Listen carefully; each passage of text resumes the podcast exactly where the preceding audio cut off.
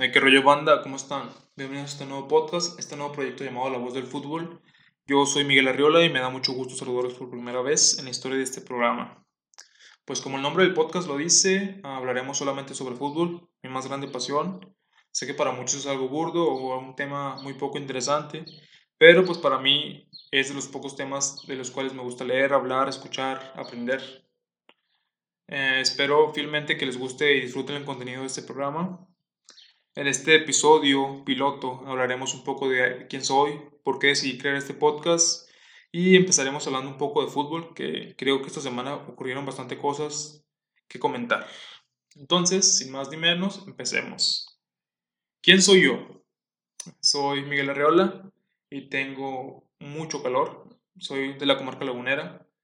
Tengo 21 años y soy aficionado del Santos y del Real Madrid. Estoy estudiando una carrera técnica en operaciones comerciales internacionales, lo cual es un dato que no tiene nada que ver con el podcast, pero pues no tengo nada más, nada más que decir sobre mí. Soy un tipo común y corriente, aficionado al fútbol, no soy ningún analista ni ningún experto, simplemente hablo desde la pasión y emoción que pues me genera este gran deporte. ¿Por qué el podcast? Uh, este proyecto, este podcast es algo que ya llevo mucho, mucho posponiendo y pues como la mayoría de los mexicanos estoy aburrido en pandemia y, y el único que se me ocurrió hacer. Em, simplemente un día me dieron ganas de hacer esto y hablar sobre el punto de vista de un aficionado. Aquí vas a escuchar hablar a una persona común y corriente, como ya dije. No soy ningún Faitelson, ni ninguna Marion Reimers, ni ningún experto de fútbol. Simplemente un tipo tomando mientras se divierte dando su punto de vista sobre noticias o temas pamboleros. Además, Sinceramente pienso que el fútbol es un tema en el que se puede hablar libremente. Es como una frase lo describe. Ah, el fútbol es la cosa más importante de las cosas menos importantes que existen. Pero la verdad, la vida no sería la misma sin fútbol. Walter Bazar. Entonces, pues es algo donde puedes hablar con o sin argumentos, no se, le hace, no se le hace daño a nadie hablando de esto. Y pues la verdad no estoy nada informado sobre temas de actualidad polémicos como política o temas de esa importancia. Y pues como mi madre me dice, si, si no sabes nada sobre algo, no tienes nada bueno que decir sobre algo, pues mejor cállate el hocico. Temas para este episodio, los temas que vamos a tocar en este episodio, ya empezando bien con el podcast, es la final de ida del fútbol mexicano, la renuncia de Zidane como entrenador del Madrid, ah, el, partido, el partido de mañana de Champions League, la final entre Chelsea y Manchester City, y algunos fichajes que han ocurrido esta semana. Bueno, empecemos con la final de ida. Eh, como ya les dije, estoy grabando este podcast, o no sé si les dije, el 28 de mayo. Ayer, 27 de mayo, se disputó la final de ida del fútbol mexicano entre Mi Santos Laguna y Cruz Azul. El partido lo ganó la máquina con un marcador de 0-1. A mi punto de vista, fue un partido, un juego bastante ratonero por parte de Cruz Azul. Reynoso metió de, de inicio una línea de 5 en la defensa. Y desde que vi ese camionzote de atrás, dije que iba a ser dije que iba a ser un partido muy, muy ratonero por parte de Cruz Azul. Ah, esta vez le funcionó a Reynoso, leyó, bastante bien el juego para mi punto de vista, eh, le funcionó, pero creo que el gol de Romo fue de pura suerte, 3.000 rebotes. Pienso que si Cruz Azul va y juega lo mismo en la vuelta, estoy casi seguro que habrá otra típica Cruz Azuleada. Y hablo desde el punto de vista mío, sobre la verdad que siento yo. No puede ser que Cruz Azul, con el plantel tan bueno y vasto que tenga, venga y te juega así. O sea, por eso siempre terminan perdiendo finales, porque vienen y te juegan como equipo mediocre. La, mayor parte del partido de Cruz Azul fue tener a, Santos arriba y tratar de mandarle pases largos al Cabecita Rodríguez, que era el único jugador que tenía Cruz Azul en el ataque. Por parte de Santos, creo que jugadores como, o jugadores clave que esperaríamos que aparecieran, no lo hicieron, pero pues es normal, a veces tienen partidos malos. Uno de estos jugadores clave a los que me refiero es Diego Valdés, Ah, es el jugador que creo que tiene la suficiente calidad en la plantilla como para crearte algo de la nada. No apareció y eso fue lo que bajó bastante la calidad de las jugadas en ataque de Santos.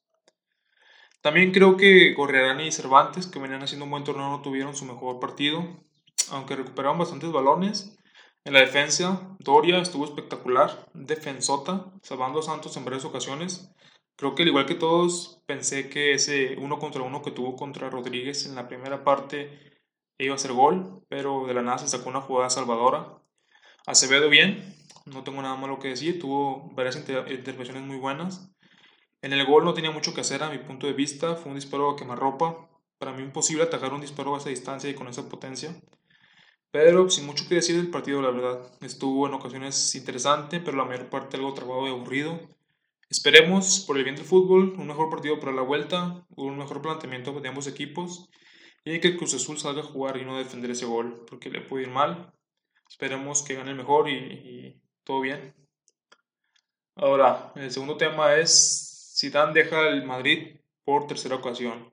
Por tercera ocasión me refiero a una como jugador y dos como entrenador. A principios de esta semana, si mal no recuerdo, el periodista italiano Fabrizio Romano uh, hizo una o dio una noticia en la que aseguraba que el Zidane dejaba el, el banquillo y me, merengue. Ah, me trae un poco, perdón. Soy un poco tartamudo. Um, dejaba el, el, banquillo merengue. Este, y este, este Fabrizio Romano es un insider del de, Real Madrid. La mayor parte de las noticias que dan sobre, sobre el Madrid se cumplen. Y pues en este caso no fue la excepción. Al día siguiente que dio la noticia, este, el Real Madrid hizo oficial con un comunicado la salida de, de Zidane. Y pues ya, ya, ya llevaba varias semanas sonando esto, no hay ninguna sorpresa. Creo que, creo que se corrió el rumor de que Zidane ya les había avisado a sus jugadores antes de que terminara la temporada de que, que, que iba, se iba a ir a la final de la misma. Pues inmediatamente después del rumor, se hicieron ver, nos hicieron notar varios prospectos a nuevo DT del Banco Merengue Muchos decían que Massimiliano Allegri era el más probable superar Zidane, pero pues el día de hoy amanecimos con la noticia de que la Juventus destituyó a Pirlo y anunció a Allegri como nuevo DT. Así que esa opción queda totalmente descartada para mí. Pues sí, ya, ni modo que renuncia. Otra de las opciones que sonó es la de Raúl González, la leyenda madridista que entrena al Castilla. Esta temporada fue muy buena para su equipo. Estuvieron nada de subir a la Liga Smartbank de España que es la segunda división de España. Uh, supo acomodar su equipo para afrontar las bajas seguidas de Antonio Blanco y Miguel Gutiérrez, que en la última parte de la temporada, si mal no recuerdo, fueron usados por Zidane para compensar las bajas por lesión del primer equipo, que fueron demasiadas, pero sinceramente pienso que Raúl aún le falta bastante experiencia para dirigir al primer equipo, aunque pues no descarto esta opción. Eh, esta última opción que voy a dar, bueno, la penúltima, y la cual creo es la más probable es la de Antonio Conte. Ayer también, sorpresivamente, se anunció la salida de, de Antonio Conte como entrenador del Inter. Y pues digo sorpresivo porque pues nadie esperaba esta decisión. Eh, ganó el título de liga de la Serie A y pues destronó a la Juventus que ya llevaba una hegemonía bastante larga de títulos de liga. Y pues nadie esperaba esto. Creo que Antonio Conte es un gran DT y, y realmente espero que llegue a ser entrenador del Madrid. También, no muy sonada, no muy sonada, este, escuché la opción de Eric Ten Hag, es el entrenador del Ajax, pero a mi punto de vista es bastante improbable esta opción. Hace menos de un mes extendió su contrato con su actual equipo y hasta el año 2023, así que dudo bastante que se vaya del equipo. Y pues sea cual sea la, la, sea cual sea el próximo entrenador del Madrid, pues como aficionado no me queda más que agradecer a, a Zidane por todo lo, lo que hizo, todos los títulos que nos dio. Eh, hizo jugar al Madrid bastante bien con lo que tenía, que no eran muchos jugadores buenos. Ah, bueno, en esta segunda etapa como entrenador, más bien, porque la primera fue el mejor equipo del mundo. Probablemente Zidane es el, mejor entrenador en la historia del Madrid, pero sinceramente creo que ya era tiempo de un cambio completo en la plantilla blanca. Creo que Zidane no iba a poder llevar a cabo esta revolución que necesitamos. Hay jugadores que ya cumplieron su ciclo y los cuales Creo que Zidane les tiene un gran cariño y no iba a poder correrlos, como es el caso de Ramos. Ramos es un gran jugador, sigue teniendo un gran nivel, pero creo que la mentalidad que tiene no le va a llevar a nada bueno, ni a, acabar su carrera de una manera buena, porque creo que hace menos de unos dos meses o dos meses hizo una declaración que decía que para él no existía la edad, para él había jugadores buenos y malos y ya. Y pues esta temporada las lesiones y su cuerpo pues, le saber que no, le hicieron saber que era un jugador bastante veterano que tenían que empezar a medirse en los juegos. Bueno, pues creo que en el caso de Ramos, creo que en el caso de Marcelo Isco, ya, ya cumplieron su ciclo, ya dieron lo que tuvieron que dar en el Madrid y es hora de irse. Ahora, otros jugadores como Asensio y Hazard, que pasaron sin pena ni gloria, también ya deberían de irse. Este, creo que se esperaba mucho de ellos. Asensio era un jugadorazo, era un jugador con mucha, mucho prospecto, mucho futuro, pero pues ya lleva dos temporadas sin, sin rendir al máximo nivel, sin crear nada, sin ser un jugador importante. Y Hazard, pues fue el jugador, el fichaje bomba de la temporada, hace dos temporadas y no ha rendido nada por las lesiones o por lo que sea, no ha rendido. Creo que es mejor ya irse haciendo, irse haciendo la idea de que Hazard no, no va a rendir y que mejor que sacarle un poco de dinero antes de que se haga más viejo, ¿no? Y pues, por última opción, no por una última opción, sino mi punto de vista, creo que a muchos no les va a gustar, pero sé que este jugador que voy a mencionar necesita un poco más de tiempo. Yo se lo daría un poco más de tiempo, pero creo, y sinceramente lo digo bien, que Vinicius este, no va a llegar a ser lo que muchos esperamos de él. Creo que Vinicius es un jugador joven y como dije le daría tiempo, pero voy sintiendo que no tienen ni tendrá lo necesario para ser jugador del Madrid y por lo tanto se convertirá en lo que, no, y por lo tanto no se va a convertir en lo que esperamos, o sea, no se va a convertir en esa estrella que esperábamos, en ese, en ese jugador que nos sacara las papas del fuego cuando lo necesitáramos. Creo que ya esperábamos mucho de él. Este, al principio dejábamos pasar su mala definición por, por todas esas jugadas que nos creaba, por todos esos ataques que de la nada, de la nada con sus regates hacía. Pero creo que ya estas temporadas, esta última temporada ya no pasó eso. Ya Vinicius ni siquiera regatea ni encara mucho. Ya es un jugador que creo que tiene miedo a regatear. Eh, y pues ya no te quedan ni siquiera eso. O sea, ni siquiera las jugadas que te creaba ya las hace. Así que pues creo que le daría un poco más de tiempo, pero no, no va a ser ya el jugador que creemos que iba a ser. Ahora, vamos a hablar sobre la final de Champions League. Eh, estamos a 28, ya les había dicho, y mañana se juega la final de Champions League. Un partido bastante interesante a mi parecer. Un Manchester City que ya lleva varias temporadas haciendo las cosas bien, jugando un buen fútbol. De hecho, me sorprende que esta es la primera final que jugaron en los años recientes. Y por otro lado está el Chelsea, que a mi parecer es el caballo negro de la competencia. Nadie se esperaba que llegaran a, hasta este punto de la competencia, a un partido de, un partido de convertirse en campeones de Europa. La verdad es que tienen unos jugadorazos, pero o sea, increíbles creo que la inversión que hicieron hace, creo que fue el, el verano pasado, de, de, fichar a varios jugadores como lo es este Timo Werner, fue, fue muy buena, a pesar de que no, no, no ha rendido como se esperaba, pero es un gran asistidor. Creo que tiene jugadores buenísimos, como Kante, que se deja la piel en cada partido, recupera muchísimos balones y crea jugadas de ensueño. También tienen a, Mason Mount, Ah, y ambos forman un mediocampo de envidia. Por parte del City me están dos jugadores que pueden hacer la diferencia en cualquier momento, como lo son De Bruyne y Phil Foden, que es el jugador de evaluación de esta temporada. Sobre quién ganará, pues mm, no tengo claro quién será campeón. Como aficionado a ambos equipos tienen cosas por las cuales me gustaría verlos, verlos campeón. Quisiera ver a Kun Agüero despedirse del City como una Champions, pero como madridista pues Creo que la única alegría que puedo tener esta temporada es que Guardiola no gane una Champions más. Eso me haría muy feliz, no les miento. Por otro lado, quisiera ver a Kante campeón, se lo merece, la verdad. Jugadorazo, humilde, buenísimo. Siento que será un partido bastante cerrado. Esta temporada el Chelsea fue una de las mejores defensas de Europa, pero en ataque no son muy fuertes, la verdad. Y el City son muy buenos en ataque, pero defensivamente no lo son del todo. Espero un partido sin muchos goles, pero si me tuviera que, o sea, si tuviera que dar mi pronóstico, sería que gana el Chelsea 1-0. Así, no creo que haya muchos goles. Y por último, fichajes de última hora. Hoy en la mañana amanecí con la grata sorpresa de que el Real Madrid está oficial la llegada del central del Bayern Múnich, David Alaba.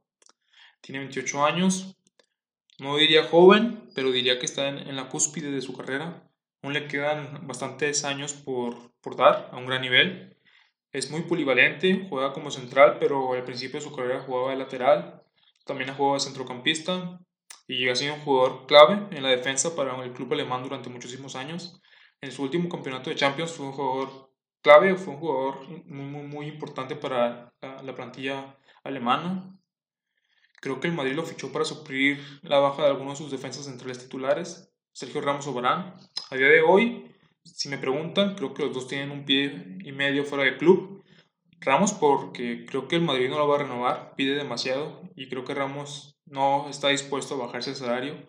Y Barán, porque creo que Barán está decidido por irse, creo que quiere otros retos. Y pues la verdad sí, también yo, yo sí lo dejaría ir por 50, 60 millones. Yo creo que sí, que sí lo dejo ir. Creo que a partir de los errores que cometió en esos cuartos de final, creo, contra el City, no sé si eran cuartos o sí, creo que cuartos, o octavos, no me acuerdo. Contra el City, este, creo que a partir de sus errores ya no fue el mismo defensa de antes, ya es más inseguro y también creo que él no está a gusto con las críticas que le hacen aquí. Así que yo sí lo dejaría de ir. Creo que una buena dupla en defensa sería Alaba y Militao. Creo que Militao va a ser el futuro mejor central del mundo. Y pues como se quedarían con tres centrales, que serían Alaba, que sería Militao y Nacho, yo incorporaría, si me preguntan, a un jugador defensa joven, como lo podía hacer Conde del Sevilla. Por otra parte, está la del Barcelona, que creo que es casi un hecho que ficharon a Wijnaldum, este jugador de 30 años de Liverpool, clave para la Champions que consiguieron Reds en la temporada 18-19. Pero creo que esta temporada perdió un poco de protagonismo, la verdad. Quizá hasta puedo decir que bajó un poco su calidad, ya tiene 30 años, igual que, que Alaba está en la cúspide de su carrera. Sigue siendo un jugadorazo, no los miento. Este creo que tiene buen nivel. Pero no sé si con el suficiente para jugar con en un club como el Barça. Que, o sea, sé que soy merengue, pero hay que admitirlo. El Barça junto con el Madrid son los dos mejores clubes del mundo eh, y en la historia también.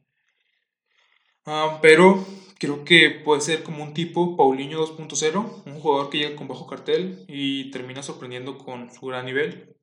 Espero que aproveche su oportunidad en el Barça, que sea el jugador que los culés esperan. Y pues hasta aquí el podcast de día de hoy, amigos. Espero que, que lo disfruten, es el primero de muchos. Sí seguiré, aunque no tenga muchas vistas. Y pues lo disfruten. Espero que lo escuchen mientras desayunan, mientras van a, van a su trabajo. Y sobre todo que, que coincidan conmigo y si no, pues también. Los, les deseo un, un buen fin de semana y hasta luego.